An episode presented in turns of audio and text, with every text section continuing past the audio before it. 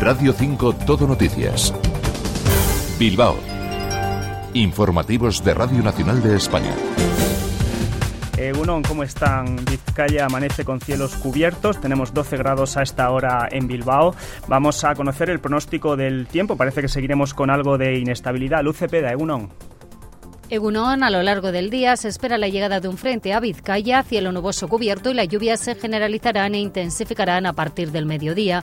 El viento del oeste también irá ganando intensidad y por la tarde alcanzará intervalos fuertes y rachas muy fuertes. Por la tarde el viento del oeste alcanzará fuerza 7 en la costa. Las temperaturas en general subirán con máxima prevista de 16 grados en Bilbao. Es una información de la Agencia Estatal de Meteorología. Gracias. ¿Y cómo se circula a esta hora, Departamento de Seguridad de Gunón?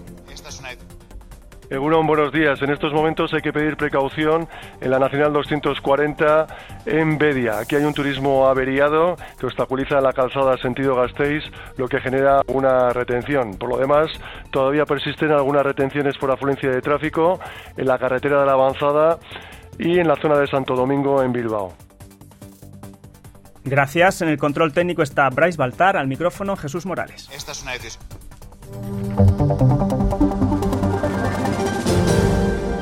El proyecto del Guggenheim de Urdaibai ha llegado al Congreso de los Diputados. En la sesión de control, el ministro de Cultura ha hablado de graves problemas medioambientales y urbanísticos en el proyecto.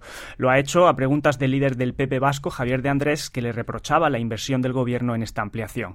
Ernesto Urtasun dice que la competencia es de Euskadi, pero cree que la cultura y el medio ambiente deben ir siempre de la mano. Esta es una decisión que compete a las instituciones vascas y eso yo voy a ser muy respetuoso, pero si me pregunto mi opinión, efectivamente esa ampliación desde el punto de vista medioambiental y urbanístico genera graves problemas.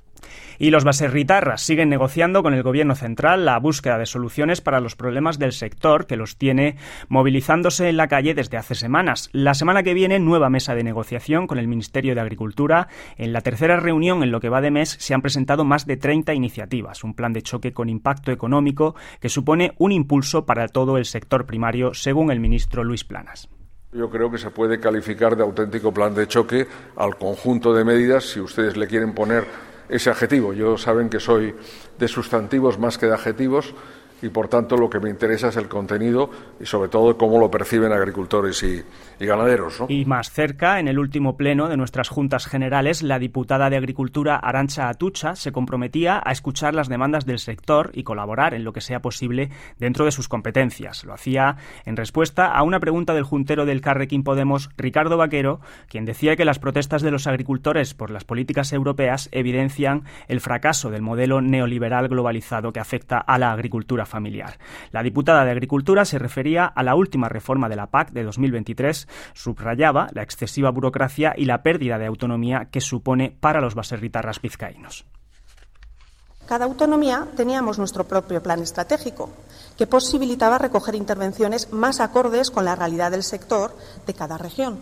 Pero en este último periodo se ha centralizado la política agraria y no disponemos de este plan. En otra pregunta de esta sesión, la juntera de EH Bildu, Beatriz Hilardia, acusaba al Departamento de Igualdad de deterioro en el servicio de atención a las, a las mujeres víctimas de violencia de género desde 2022.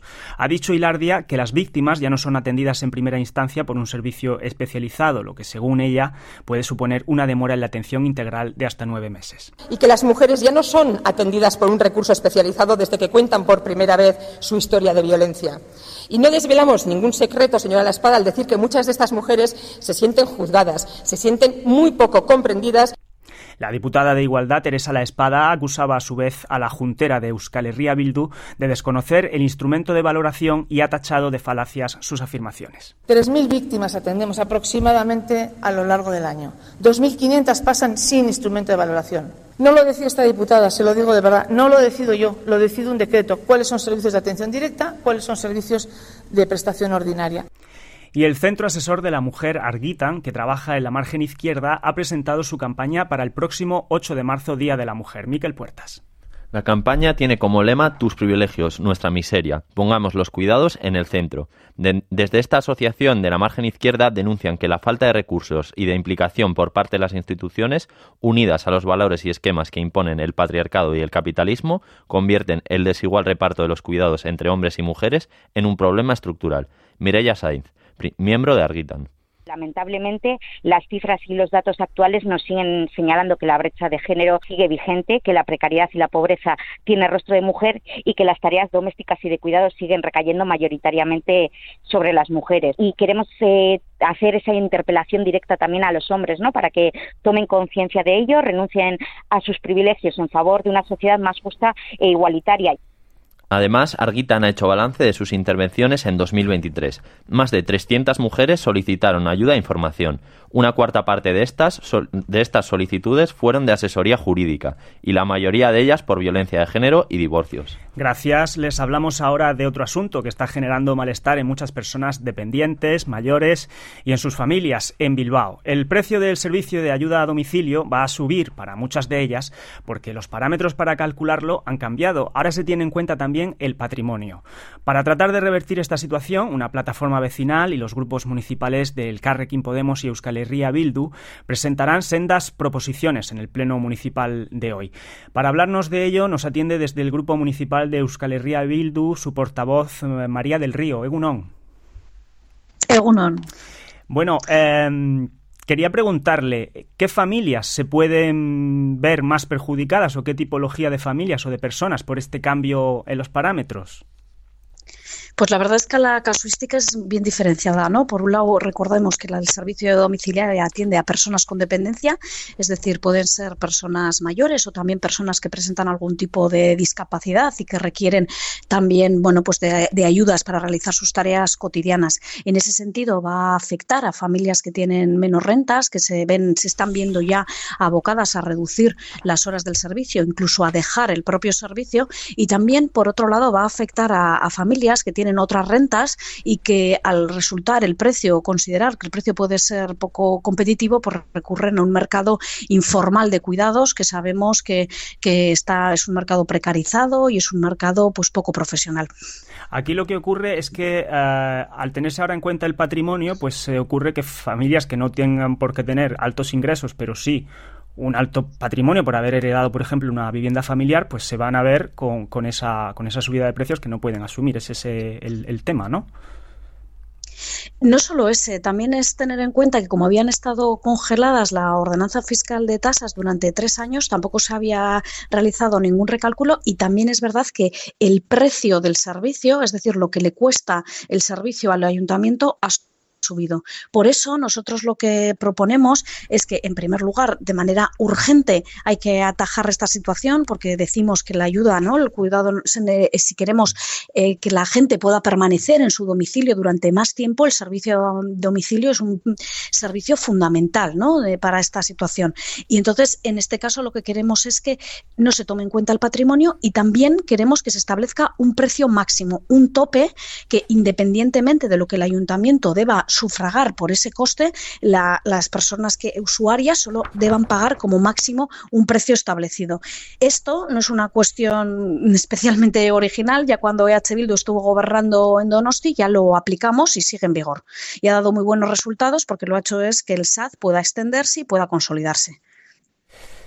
De acuerdo, pues esta es la, la, solución que van, que van a proponer entonces esta tarde, ¿no? Ese, ese tope a los, a los precios.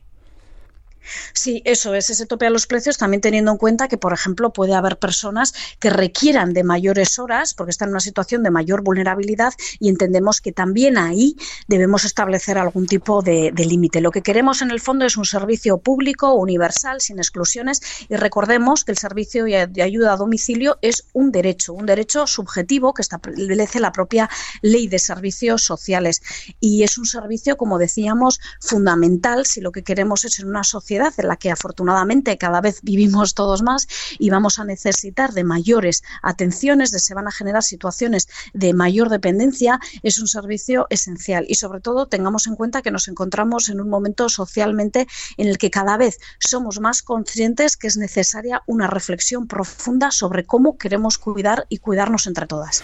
De acuerdo, pues María del Río, portavoz de Euskal Herria Bildu en el Ayuntamiento de Bilbao, gracias por haber atendido la llamada de Radio Nacional sobre este asunto. Muchas gracias a vosotros.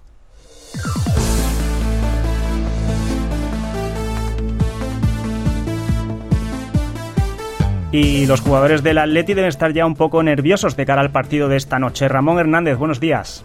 Buenos días, pues eh, llegó, llegó el día indicado para que el Atleti dé ese paso adelante y pueda plantarse en una nueva final de Copa. Terrible, tremendo el ambiente, la expectación que hay en torno al encuentro de esta noche en San Mamés. Recuerdo ese 0-1 del partido de ida, o sea que de momento parte con esa ventaja el Atleti, que sin embargo pues va a esperar hasta el último momento para ver cómo se resuelven eh, las dudas que tiene Ernesto Valverde en, defensa. Eh, Yuri, Leque y Geray son los que conforman es eh, bueno pues eh, capítulo de jugadores eh, dudosos. Yuri lo tiene muy complicado, es muy reciente su lesión de la pasada semana. Lecu en principio está bien para ocupar su lugar y Geray pues con ese esguince de tobillo no apunta a la titularidad. Si acaso entrar en la lista, que eso ya se verá. Ah, o sea que Vivian y Paredes serán los dos centrales. Aguirre Zabala el portero con De Marcos en el lateral derecho. En principio hay que apostar por Galarreta y Prados en el centro del, del campo, por los hermanos hermanos eh, Williams en los costados del ataque, por Sancet en la media punta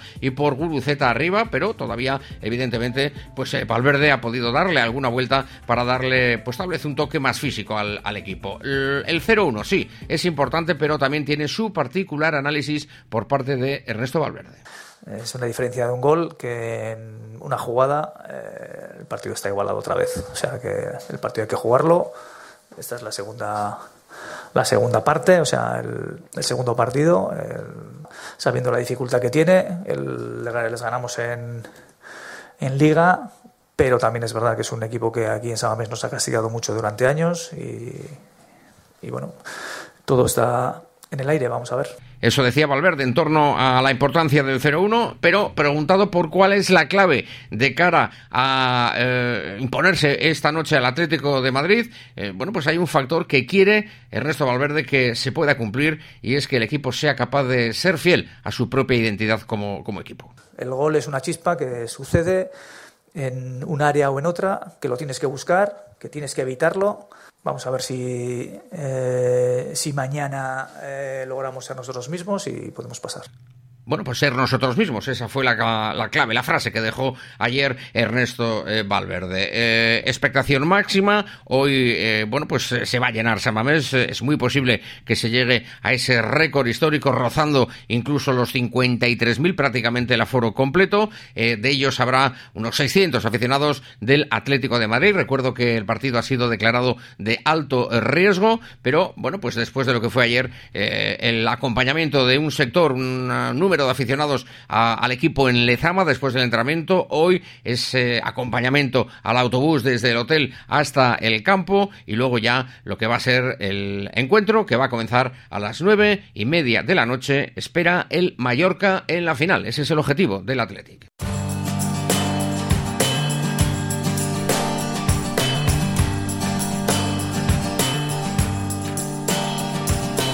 Escuchamos Rudiger, el nuevo proyecto de Félix Buff, que presenta su nuevo disco de Dancing King junto a su banda esta tarde a las 8 y cuarto en el Anchoqui de Bilbao. Con esta música les dejamos, sigue toda la actualidad en Radio 5 Todo Noticias y el análisis en las mañanas de Radio Nacional.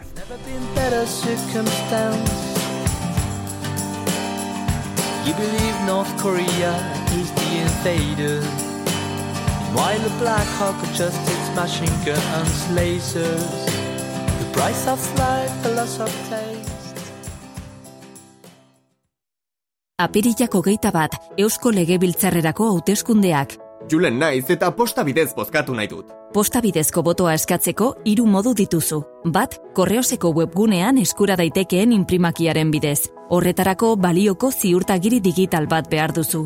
Bi, korreosen bulego guztietan duten paper imprimakiaren bidez bete eta sinatu ondoren, zuk zeuk entregatu behar duzu. Hiru, Estatistikako Institutu Nazionalaren edo Eusko Jaurlaritzaren web horriaren bidez. Erabilgarri dagoen imprimakia, online bete, imprimatu eta esku sinatu beharko duzu, gero korreosen bulegora eramateko. Noiz arte eskadezaket eta noiz jasoko dut bozkatu izateko dokumentazioa.